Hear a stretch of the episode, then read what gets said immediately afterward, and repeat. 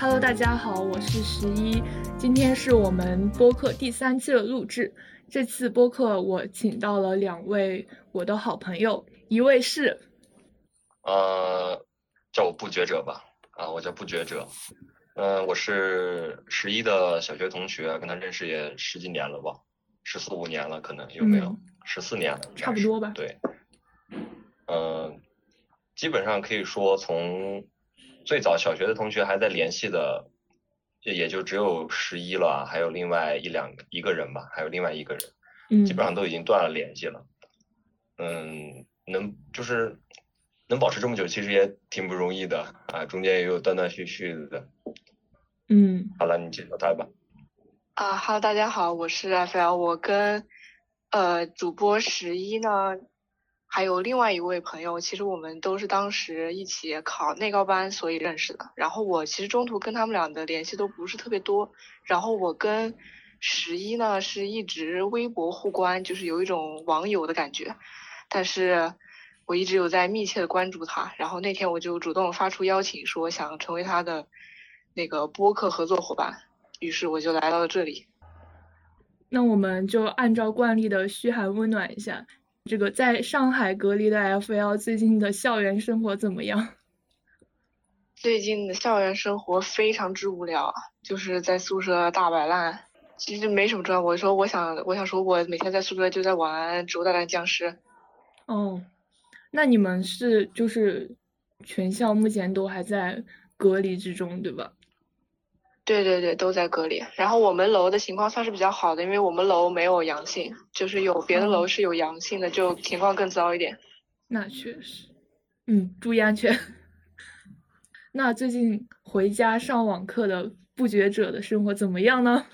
哎，是这个样子吧？嗯，我我之前在北京放学了以后，就是到了假期，我在北京到了假期以后，我就回厦门去了，因为我内高班在厦门读的。嗯。呃，在厦门那边住了三个月啊，就是住在一个朋友家，嗯，呃，那个朋友他们家有一套空房子，然后就给我住了，我在那住了三个月。呃，三月十一号的时候我们开学，我三月十号买的机票，想说他就不会再推迟了，结果三月十号晚上，我们学校就发了个通知，说推迟开学，嗯，然后我就把票退了。把票退了以后，我又在那边住了五六天，心想啊，不行了，我实在没有脸再接着住下去了。我已经在这待了三个月了，我受不了了。嗯。然后我就坐飞机回新疆来了。哦。嗯。最近嘛，其实也没什么事，就经过了十四天居家隔离，然后啊，不过该出门也照样出门，也没什么人管。嗯。最近去学了个驾照，今天刚学完第一天的车，啊，倒车入库，左左呃左边右边都已经会了，我觉得非常的完美，嗯，自信到已经可以上路开车了，已经。这也太快了。非常简单，非常简单啊，真的非常简单。我还没有去学。哎，你为什么没学啊？去年？怎么说呢？一，我觉得我太懒了；二是，就是。可能总觉得自己以后不会开车，然后就一直没去。呃，其实我觉得我也不会开车，因为在北京那地方，说实话，有时候开车还没有走路快。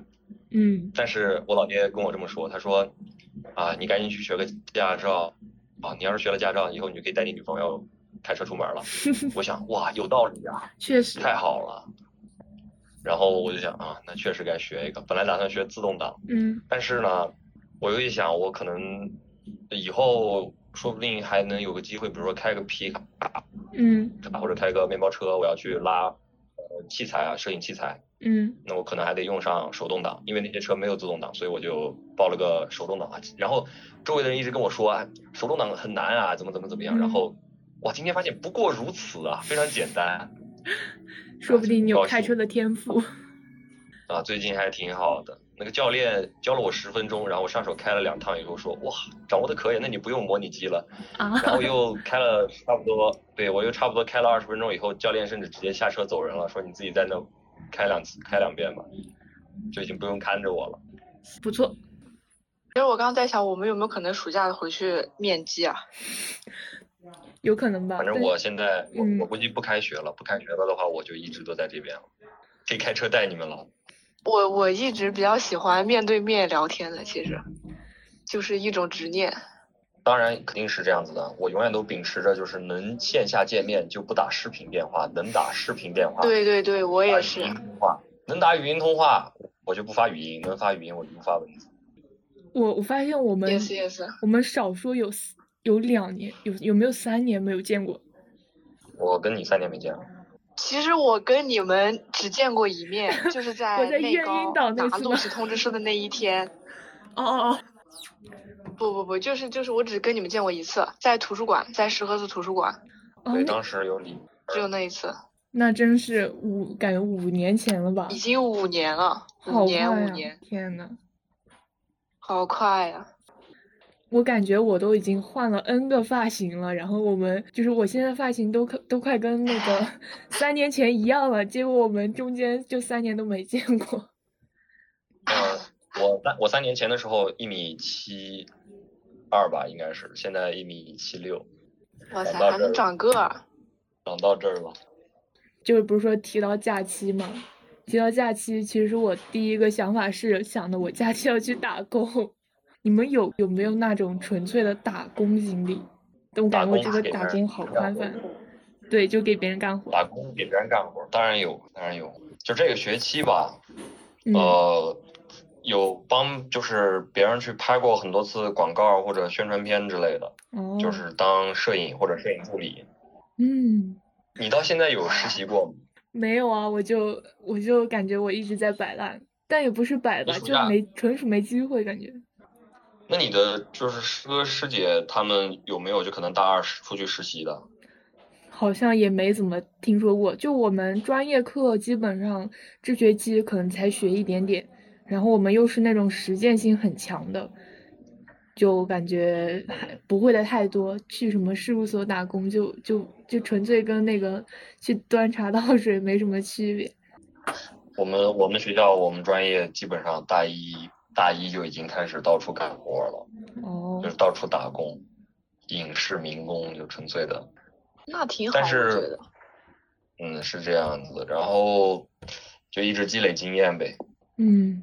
啊，你刚刚说的打工是指就是纯粹的打工，是指就是奶茶店 服务员那种工吗？怎么说呢？可以说是，也可以说不是吧。就是为了挣钱。还是就宽泛的打工嘛？对，就比较宽泛的那种。那我还挺多的。嗯，那那那你我还挺多的。我感觉自从我高考完之后，我就一直有一个信念，嗯，有一个信条，就是我要快点去搞钱，找路子去搞钱。嗯，我一直在找路子。嗯。然后这个是不是就可以说到我们第二个主题了？就是人生的第一桶金。确实。OK，那我就接着说，就是刚高考完的时候，我的第一个想法就是去带家教。然后我把这件事情想的非常的简单。嗯。因为我当时不知道哪里来的一种莫名其妙的优越感，就是我觉得啊，我在上海读的高中，我好像挺牛的。嗯。就这种感觉。嗯。然后我就想去带家教。嗯。当然，就是一开始的时候就是碰壁。我先去找了两个机构。嗯也是别人介绍的，然后去的那个第一个机构，他让我试讲，然后我觉得我看到了希望，然后我就去讲了。在那个讲的过程中，下面不是有人听课嘛？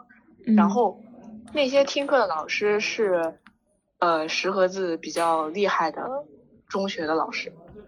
我听到这个的时候还挺害怕的，但是他们后来就是在我讲的时候，很直接的中途打断我，嗯，会让我觉得他们的。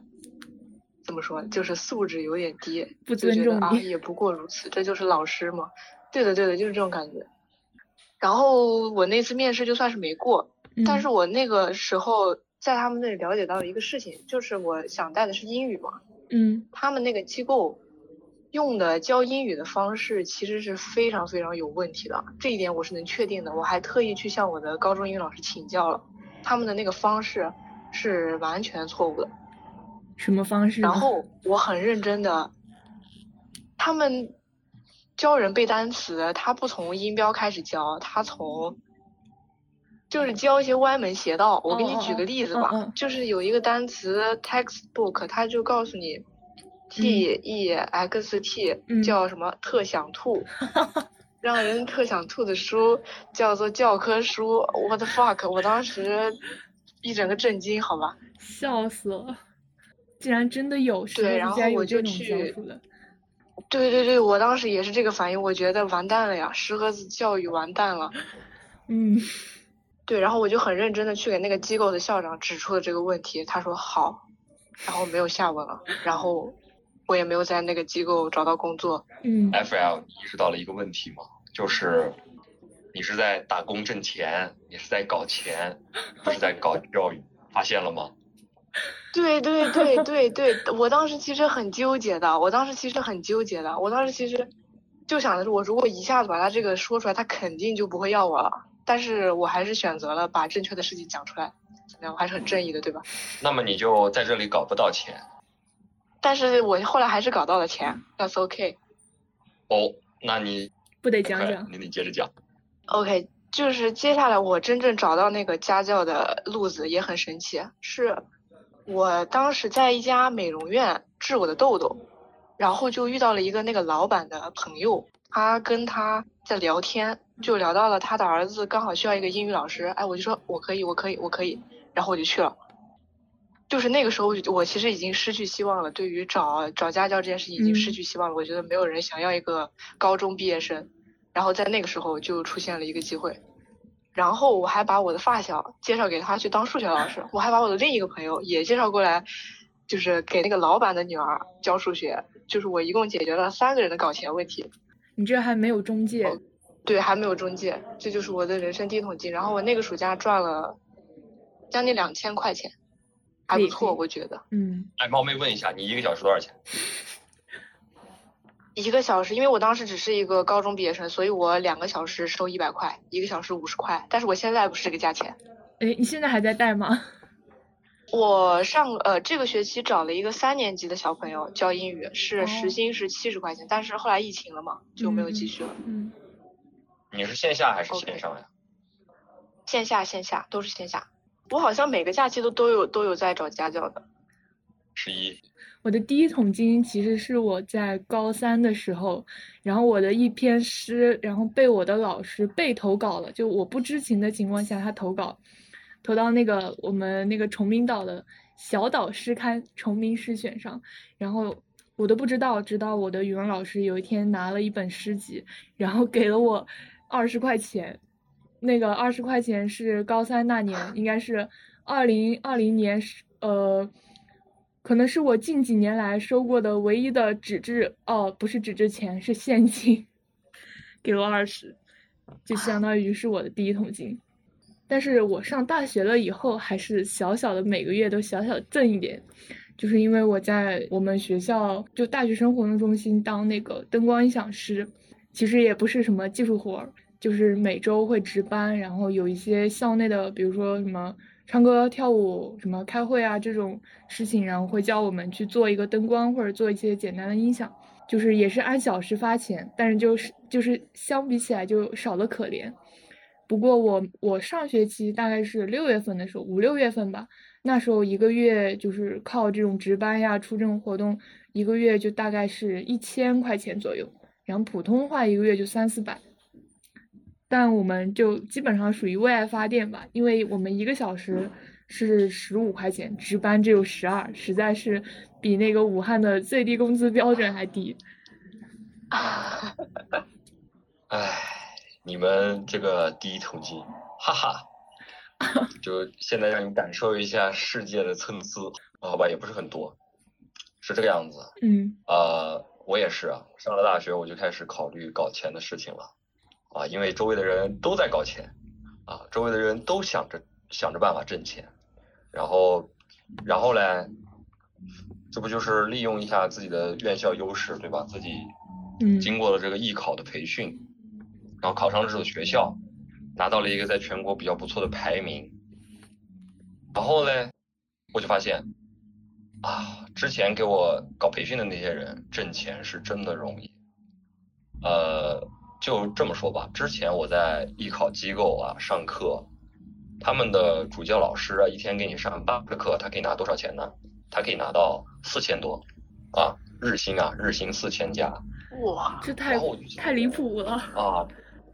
呃，当然这个钱呢，也就是可能能挣一年里面能挣半年，能挣半年呢，半年的时间可以挣的这个钱，然后呢，可能一周能给你排呃两天或者三天的课吧，啊，大概是这样，就是有课的时候你能上，没课的时候你就没这个活儿。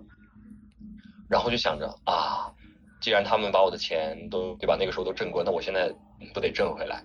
啊，于是我就自己准备去教艺考啊，教艺考啊，就是教那些下，就是教下一届的师弟师妹们怎么考上这个学校，我们考试流程需要注意一些什么，嗯，我们需要发掘一些什么样的东西。呃，那最早呢，因为我从来没有带过嘛，然后我就抱着实验的心理去联系了一个准备考编导的师妹，啊，是厦门外国语学校的一个师妹，然后就免费带了她。免费带了她一个月吧，就是一周可能给她讲一个多小时，呃，然后是这样子的，我当时就是一直在想我该怎么搞钱，但是我又下不，就是我又我又不忍心去收这个师妹的钱，因为就是高中的时候就认识，我又不忍心收他的钱，我就到我就我就我们班里头去问，啊，我说你们平时都怎么挣钱的呀？就是你们教教我呗，我我想我想跟你们学学怎么挣钱。然后我被我们班的班长骂了一顿啊，一个女生，嗯，啊，一个成都成都辣妹，我被她骂了。她说我什么呢？她说我这个人是，呃，有特权而不自知，就是我压根儿不需要挣这个钱，但是你现在又想挣，你就不要来问我们，我们挣这个钱是要自己吃饭的，就是他们不问家里人要钱啊，就是他们生活完全独立，就是他。自己通过剪辑，或者说接一些策划，比如说婚礼策划、广告策划，呃，剪一些片子，然后这些，然后做一些字幕。他之前在人人字幕组工作过，哦。然后他说，然后现在是要艺考带一带成都那边的编导统考。他说，我们我挣这些钱，我是要自己吃饭的。你呢？你开口叫一声妈妈不就行了吗？你为什么要去挣这个钱呢？你现在还无偿的在帮助别人艺考，我们是收费的，我们一小时是，就是挣这个钱是很辛苦的，大家都在想办法挣，然后你免费给别人提供帮助啊，我们正在满足就是人类需求那个金字塔最底端的那个温饱问题，你已经开始满足你自己了，你在塔尖上，你满足你自己的精神需要，寻找自己的自我价值了，你已经，就是收得了吧，收入吧，别再来气我们了，我当时觉得非常的。莫名其妙，不可思议，我居然被骂了。他不想让你跟他分一杯羹。哎，倒也不是啊。后来我们俩，后来我们俩一块儿带带，啊，我们两个后来成为了合作伙伴。那还不错。事情的转机是这样子的：有一天，那个师妹，就是我在跟她上完课之后，她说：“我妈妈让我给你交学费。”我说：“啊，为什么？”她说。她说她觉得现在的就是训就是训练强度不太够，她有点担心后面的考试，让我给她多上几节课。她说她可以出钱，嗯，这一下把我难到了。我说哇，这我收多少呢？他就他就跟我说，就是你你以前的培训机构怎么收你的？你以前教你的老师怎么收你的？你就怎么收我的吧。我一听哇，我想了一下，好恐怖啊！我以前的老师收我一小时三百块，嗯，我去，然后我就跟他说了，我。跟如实跟他说，我说我以前老师一小时收我三百，他说没问题，然后我们就开始正式的，然后他就他就把当天的学费打给我了，是四百五十块啊，因为是一个小时四十多分钟，他就给我打了一百五十块。嗯，从接到这第一笔钱之后，我就忽然感受到了，哇，考上这个学校真是太牛了，太好了。我从来我我从来没有。这让我觉得我自己赚的钱不是钱了。我们俩没话说。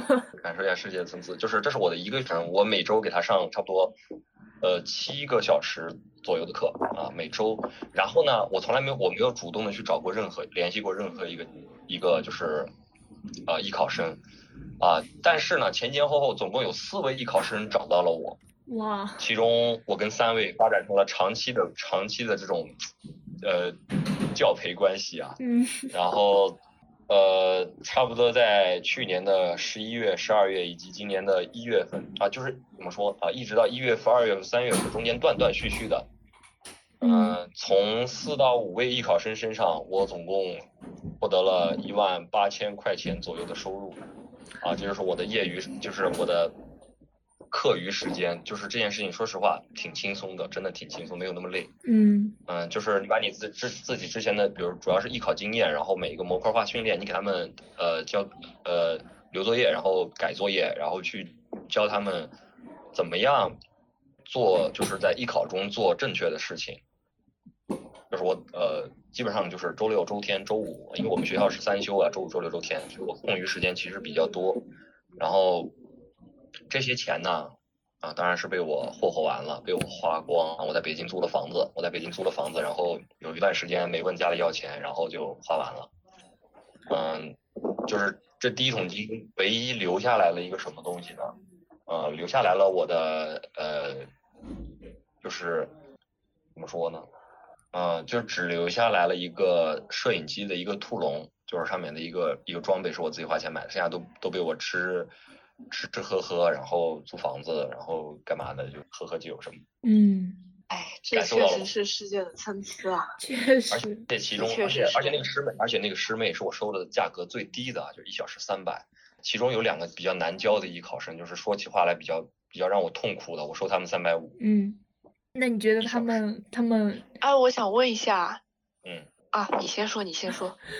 对，我嗯是这样的啊，对，是这样子的。他们现在都，其中这四五位艺考生，我有三位就是长期的嘛，其中有两位啊都已经呃考完了北京电影学院的最后一试啊，就是第三试啊，我把他们带到了最后一试。那至于他们哦能不能考上，现在还不知道。那就是就差那个高考成绩了吗？啊、对，是这样子的。哦，厉害呀剩下就是他们自，剩下就是他们自己的事儿了。我已经把他们带到最后最后一关了，最后一关能不能闯过去啊？对吧？这个都是天命难料，毕竟，呃，六七千人去考，最后只招那么十几个人，是吧？嗯我当然是也不能保证他们能不能考上。嗯，就是关于就是刚刚不是提到了吗？就是关于良心这个事情啊，艺考吧这个事情说白了就是三分天注定的，这个事情是肯定的，然后七分靠打拼。它是一个运气成分很高的事情，就是不确定性、随机性都很高的。而且有一些有一些艺考生，很明显的就是你看他一眼，跟他说上两三句话，你就明确的知道，他不可能考上北电或者中戏、上戏、中传这样子的一流院校，你知道不可能，但是他来找你了，并且跟你说，嗯，我花三百五十块钱买你一小时，你干不干？你干吗？FL，如果换你，你干吗？这个我真的会干，这个我真的会干。啊、对，但是到最最开始其，实还是看那个钱钱数的多少，就是你肯定还是会纠结一下的。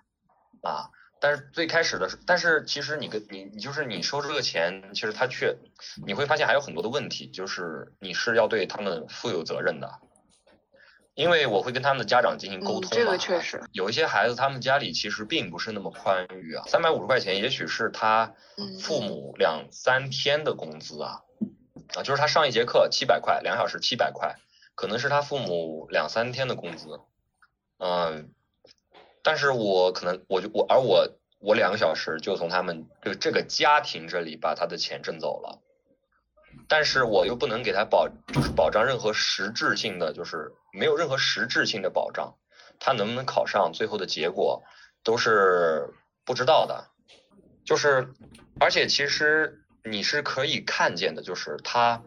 基本上百分之九十九的可能性都是失败的，他肯定考不上，他最后只能去走高考，而你还要让他花这个时间去花这个金钱，去让他去考这个学校吗？还是说你应该简明扼要的点醒他，就是说你孩子你醒醒吧，你不适合搞这个，你肯定考不上的，你放弃吧。我一开始是说过这个话的，我就真没有挣这个钱啊，有那么一两个人，就是我真的跟他说了，就是你省省吧，你。就是还有一个人是复读了一年再找上我的，他已经比我大一岁了，然后找我。嗯我说哥们儿，你真的放弃吧，你一年了你还这样，你考什么呢？就是我很很很很凶的，就是就跟他把他给把他给训了一顿，因为他因为什么呢？因为他他一直在抱怨他家里头就是不愿意给他给钱，然后他觉得他爸妈很不理解他，他说他要考这个学校怎么怎么样，我觉得他在欺骗他自己，然后我给他训了一顿，他把我给拉黑了。啊，我就没有这个没有挣这个钱，那你完全可以换一种说辞，你完全可以换一套说辞啊，说嗯，其实你这个写的东西或者讲的都是挺好的，然后你只要怎么怎么做，你跟我在这上课，然后我来教教你，你稍微一下，你就希望很大的，你要相信你自己，你这么说他真的会信，他的父母也会信，他的父母很信任你，然后就是三百五，就是我觉得可以这么去想，就是他刚刚不觉者问我会不会去选择赚这个钱，我觉得我可能还是会选择去赚。因为你直接给他点出来这件事情本身，它是一件伤人的事情，虽然它可能是正确的。然后呢，就是我收了这个三百五十块钱，我能保证的是，我做我对得起这个三百五十块钱的事情。但是我做的这件事情能带来什么成效，这件事情本身就不是我能保证的呀。对于谁我都不是能保证的，所以我可能会觉得，就是收钱做事。是我赚钱的一个心态，就是我可能会想的比较少。当然，那个责任，责任对于我来说，责任体现可能就是我把我该做的事情做到极致，那可能也是履行了一种责任了。就可能还是我的道德感没有那么重吧，相比起那个不觉者，就怎么说，良心，嗯，良心不太有。我觉得，就如果换我的话。我会反问自己：我真的有这样的能力吗？可能是因为我对我自己做的事情都不是那么的有信心，所以我就是如果这个问题问到我，我第一时间可能想的不是说，就是我会不会就是昧着我的良心来挣他的钱，而是会觉得就对自己充满疑问吧，就觉得可能我并没有这个能力能让自己去实现，但我可能没有能力就让别人去达到他想要的目标。嗯，就是这个东西，它可能不仅仅是收了钱，然后你提供一种服务，提供一下你的知识，它没有那么简单。就是它意味着这个孩子能否考上一个大学，或者说你让他花时间去做这些事情，是会耽误到他正常的高考。你在明知道他无论怎么样都考不上的情况下，你还要让他跟着你上课，或者去课底下做各种各样的练习，去看各种各样的片子。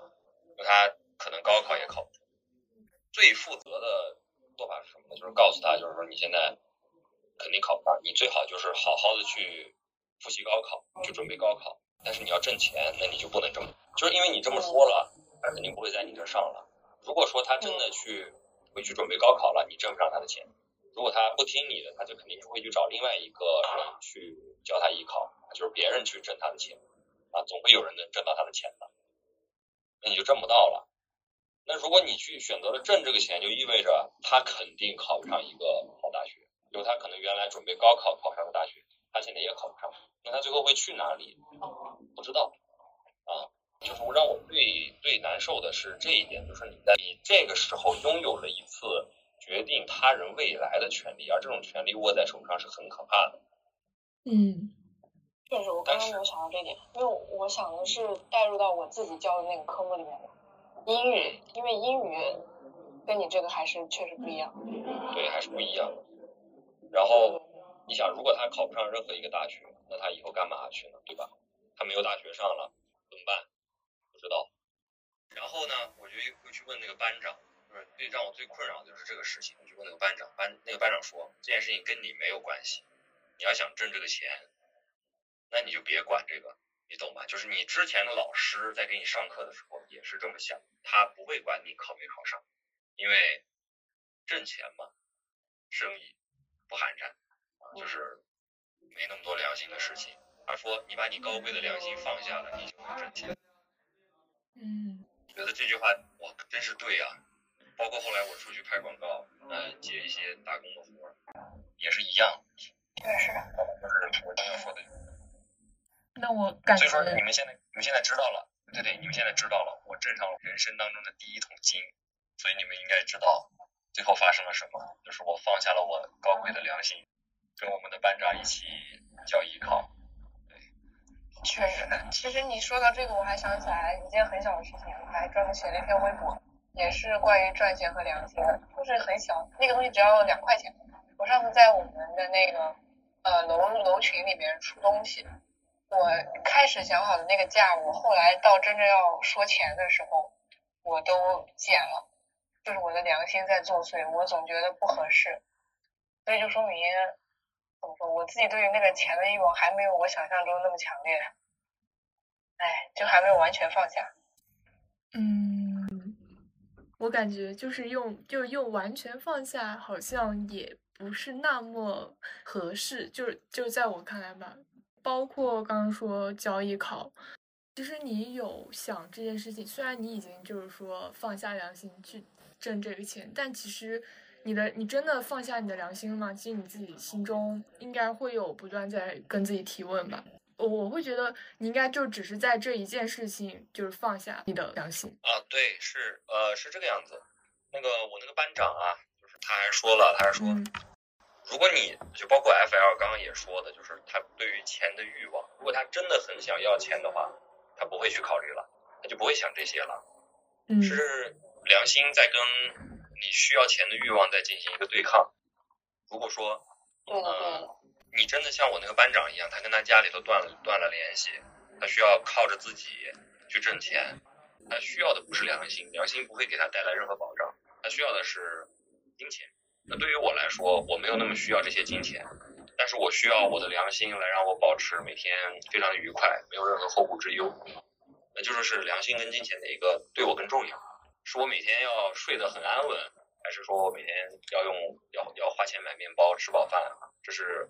价值排序，对，感觉你的第一桶金就你的挣钱就和我目前挣到钱可能是性质不一样，因为我在学校里做事情就完全不会遇到需要平衡，呃，可能也是因为就目前在做的事情都是，呃，相比于关乎未来是一段是比较长线型的，就相相比之下，我目前做的这些像点一样。就它不会变成线，也不会变成面，所以它就是一个完全处于当下的事情，它不会牵扯到我太多的个人经历，或者说我个人的，比如说良心啊之类的个人价值感情，对，就比较像一个点一个点，就还挺不一样的。哦，但是就是我对我人生的第一桶金还是很满意的，就是因为什么呢？因为我对我自己最后做出来的成果感到很满意，因为我带的两个学生。他都顺利的完成了考试啊。至于最后他们就是我能不能获得那个珍贵的名额，这个东西就交给天意啊。就是我把我能做的都做到最好了。确实啊，我已经鞠躬尽瘁了。我觉得到了，其实到了现在，我反而觉得我可能没有做什么对不起良心的事情，因为我确实在很努力的帮他们，也看到了一个比较好的结果。目前为止都取过了，对，也也看到了一个比较好的结果，是这样。对你这个确实是属于掌握了。一些人未来走向的那种感觉，那就是除此之外，大家还有有没有那种没有尝试但是有想法的，就比如说赚钱呀或者打工之类的想法。就目前，呃，FL 是带过家教，然后不觉者是做培训，就有没有除此之外的，然后有想过或者正在做或者准备去做的一些赚钱的一些想法呢？呃，当然有想啊，就是，嗯，因为我我们这个专业他们都非常的焦虑啊，就是因为这个这个专业成活率很低啊，就是你在毕业之后，你能够当导演的机会少之又少，就是可能一个班十十五个人啊，最后能有一个两个当导当导演就很不错了，就是它的成活率非常的低。那么你要干什么去呢？就是你得怎么挣钱？这个问题就是我们从大一刚考进来就开始就开始想这个事情了，每天都在讨论。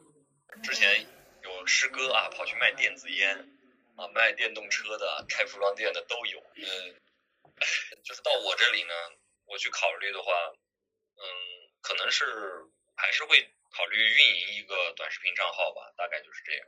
哦。嗯，但是这也不是一个人的事情，所以说还是。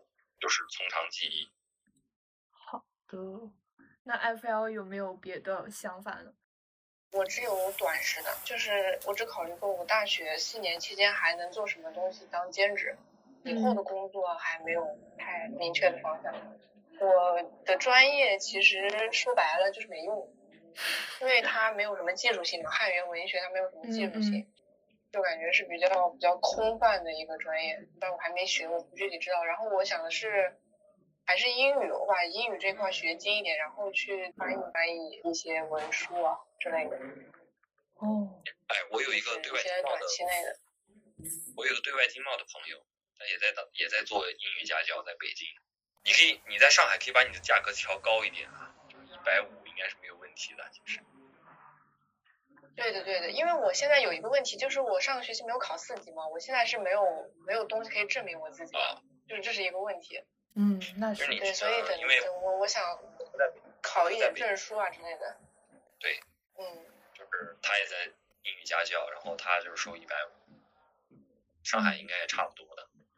我也觉得。对我带的那个三年级的一个小时都要都要七十呢，三年级不过他是都要七十。我我不是英语专业，所以我就是打算去考一些证书，考一点翻译证。我打算开始准备。我我有一个那个叫什么上师大的，然后他是学英语，应该是英语教育吧，到时候准备回学校当英语老师的。我不知道他有没有带家教，反正感觉他们就是属于是那种每天都在跟英语打交道的那种。嗯，我感觉家教算是比较不廉价劳动力的兼职了，别的都有点廉价劳动力。对的，怎么说？就是我我在嗯拍广告的时候啊，就是因为我当摄影嘛，嗯，然后有一些那种四五十岁的大哥，然后还有那种可能十六七岁的，就是很多就是河南的人，就就是他们就管他们叫嘚儿爷、灯爷啊，然后还有板儿爷，还有那个反正就是各种影视民工，他们就干一天整天干十二三个小时，最后那种小工拿个两三百块钱。就是，唉，真辛苦啊！然后什么活都要干，然后非常的非常累。换片场就是什么每一个镜头，他们都要把灯光卸了重重装。导演说什么让他们干什么，他们就得干什么。然后有的人就是摸爬滚打四五十年了，就是能能当个就是那种包工头吧，灯光灯光组的包工头。嗯。然后一天下来也五六百六七百。说实话，我 以后会不会也去演呢？太可怕了，应该不会吧。应该不会吧？嗯，应该不会，应该不会。就是那就真的属于是廉价劳动力。天呐。就我有一个想说的，就其实是关于我的。就今天我们也有聊很多，就大家也说了很多关于赚钱。感觉对于我来说，我好像我虽然一面说着我很想去赚钱，呃，又一面就不那么在乎。就是我最近我身边有很多那种呃大四的学长学姐，就他们就有的考研，有的就是考研失利了，就在找工作，可能就是一天都会投很多很多简历，然后基本上所有能面试的都会去面试，就很不尽如人意吧。整个给我带来的感受就是找工作很难很难，就完全找不到工作，就会让我觉得他们很焦虑。然后这件事情是一件。当我大四或者大三以后会面临的一件棘手的事，可是对于我自己来说，我也有考虑过这件事情，但我就会觉得，我也不知道我这么想对不对啊？我时常会觉得只要活着就好了，就会觉得好像不是那么重要。我也没有一种大家面对未来的一种很强的焦虑感。那你有没有考虑过以后活着也是一个问题呢？就是有没有饭吃，有没有地方住也是一个问题呢？嗯，就是你现在没有那么想要钱，实际上是因为，呃，父母还能够给你提供，对，嗯，就是住宿啊，学校会给你提供住宿的条件啊，然后家里会给你伙食费，平时衣服什么的能还能问家里要，但是有一天就是你可能真的进入社会了，你需要离开父母了，这都是问题啊。嗯，没有收入是一件很恐怖的事情，我已经感受到了，就是你想要什么都没有。而且你想，你的师哥师姐们，他们大三、大四面临这个问题的时候非常棘手，对吧？非常棘手，已经非常棘手。嗯，就是如果换成是我的话，如果我看到了他们都那么焦虑，我肯定我大一、大二我就自己跑出去实习了，我就肯定得想办法解决这个问题了，不能不能到时候我现在一直觉得无所谓，一直觉得无所谓，到了大三、大四我还是要面对它，还是很棘手，还是什么都搞不来，那那岂不完蛋？天呐，太可怕了！嗯，我也懂你这种想法，但是就是我好像从小到现在都没有没有经历过一种长期的焦虑，或者说对未来不知所措的时候。我就是在过去两年，我的人生格言是，就是不期待未来，然后也不去过度的回忆过去。就我觉得，呃，因为我们总是在期待未来，或者说想未来是怎么样，但当未来真正来的时候，我们却没有当初期待的那份心情，所以就可能这样的想法那时候对我有那么一点洗脑吧，以至于我现在就是好像就没有对未来或者对未知有一种很大的恐慌感，然后。我看到别人会焦虑，我会反问自己，但是可能都不会持续过一个晚上。就所以就是谈到挣钱这件事情，我感觉我现在是相比你们会更处于一个不知道该怎么做，或者不知道，就是一个完全纯茫然的状态吧。我就是还是引用我女班长的话，你第二天早上起来有吃有喝，你自然不会想着是挣钱。嗯，我感觉我的想法是摇摆，我们俩之间摇摆的。嗯，就是，就说出来可能有点不切实际。就是我，我上个月有在想，我下学期要休学一年。怎么说呢？一是因为觉得目前来说，每天上学有那么一点没意思。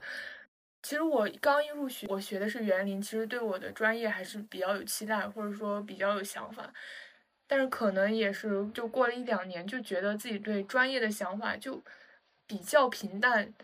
就是完全无法说服自己，或者也不确定我未来会不会从事相关的职业，就整个人硬硬要说的话，应该是一个很迷茫的状态。虽然我目前就目前不觉得很迷茫，所以我就有跟我妈妈说，说我下学期想要休学一年，就可能说我这一年去打工也好，或者说。呃，去住在别的地方也好，就是完全脱离学校，然后也脱离家庭，然后自己生活一年。我目前来说，我个人的 小小的存款大概是有，呃，五万块钱左右。然后我跟我妈妈的说的是，就是我想下学期休学，然后用我的五万块钱，然后就是看看我能不能过这么一年。就过一年以后，我第二年再回到学校去念书。就我现在会有这样的一个想法。我有一个简短的疑问，嗯，就是这五万块钱你是怎么攒下来的？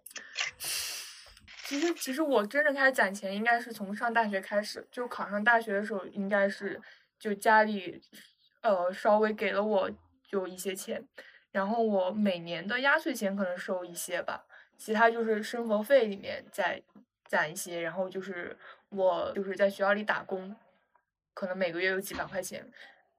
然后我我我目前最近一两个月的状态就是，我可以完全一个月不买非必须的要用品，就是，呃一两个月都没有买过衣服，然后就除了一定必要的东西，我都不是很想买，然后也不会买，目前是这样。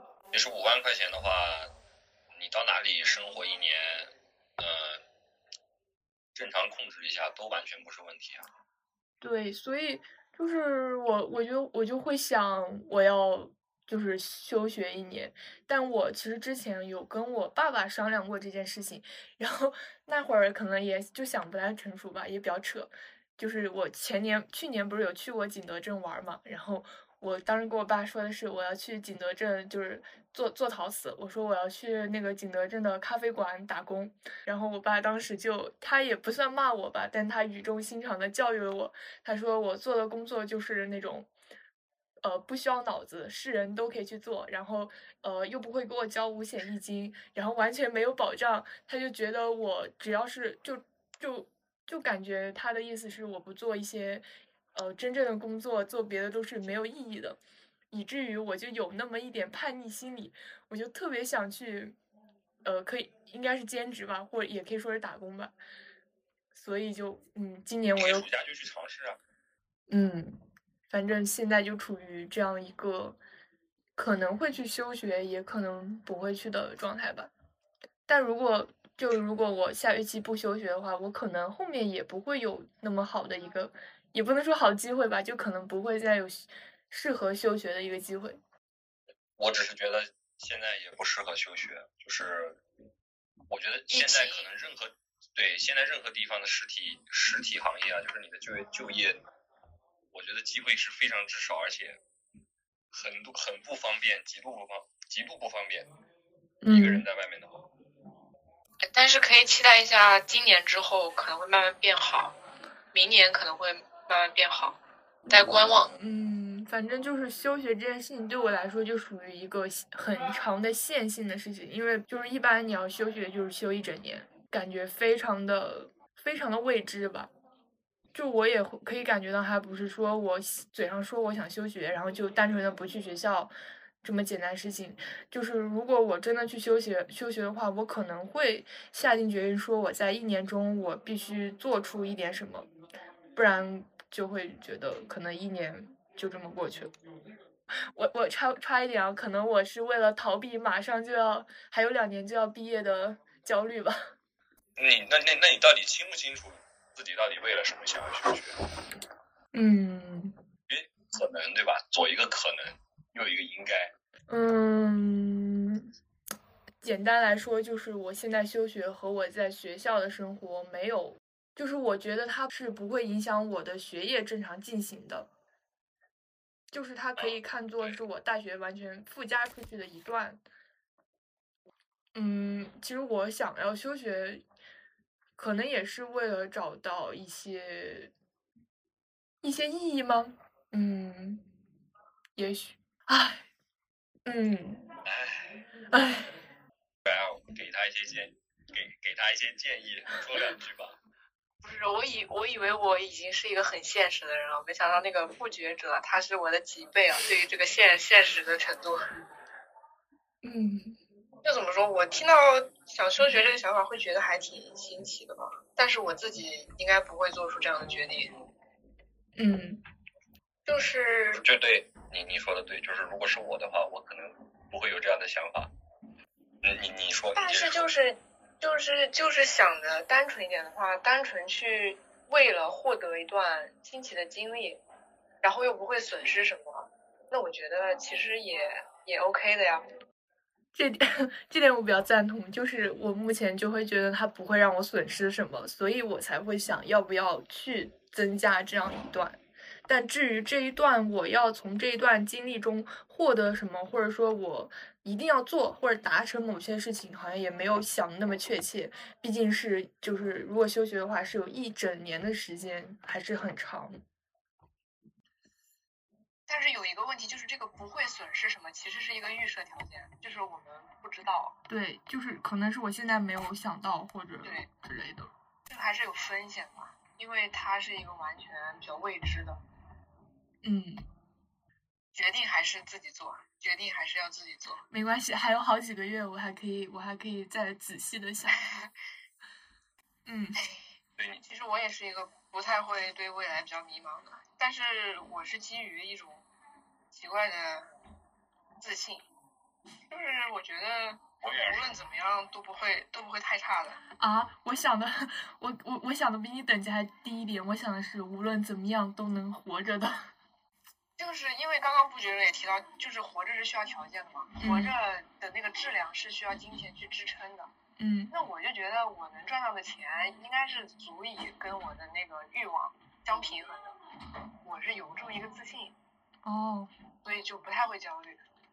那我那我那我目前应该是过于天真，还没有受过社会的毒打，就对未来抱之抱有一种迷之自信，都不是对自己抱有自信，是对未来 抱有自信。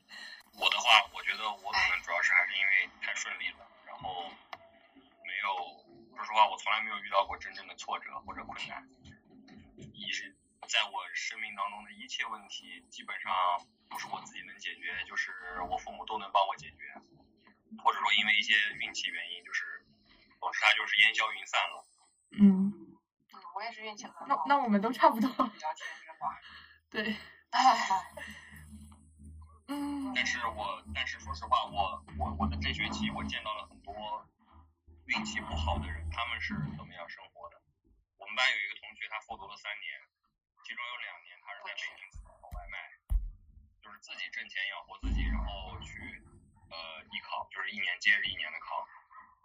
嗯，然后这种例子还不止一个啊，然后包括拥有非常惨痛的呃童年经历，拥有非常糟糕原生家庭的人，就是他们最后他们是怎么样？一路走过来的，就是可能会有一某一件事情曾经摧毁过他的全部意志，然后他又是怎么从那里面又站出，又重新走出来的，最后来到这个地方。那我觉得我跟他们相比来说，就是我是一个太过幸运的人，一个太过顺利的人，就是而往往就是其实一个人最后的命运，就是你能你就是他是完全没办法依靠自己去掌握的，就是，所以我我现在已经就是把把曾经的一些自大和优越感抹掉了，因为我知道这件事情其实很多事情其实都不是你自己的能力，或者是因为你自己足够努力、足够优秀，你就能够走过去的，很大一部分程度都是因为随机的因素，就是运气成分，你你一路顺利的走到了今天。你现在所取得的一切成就啊之类的乱七八糟的东西也好，实际上都很大一部分都建立在一些不是你自己所能够掌控的地方，都是一些莫名其妙的对你的恩赐和给予。所以我已经啊，唉，就看了太多那种非常痛苦的人，太惨了。嗯。唉，就是其实今天。讲话讲就是其实讲了蛮多的，就是从两个话题也衍生了挺多东西。但是其实我觉得还是有挺多东西还能继续讲，还有想继续表达的东西。但是，嗯，其实无论就是什么话吧，我觉得都有机会说，是吧？咱们暑假还能再见面。可以，我们当然可能不会那么，对，不会可能像这么正式，是我们去认真的去讨论一些事情。对。但是想说的话总还是有机会的。好的，我们也可以一起就录后面的话题，或者说有什么好的想法，大家可以一起再录。那咱那就这样吧，再见。拜拜。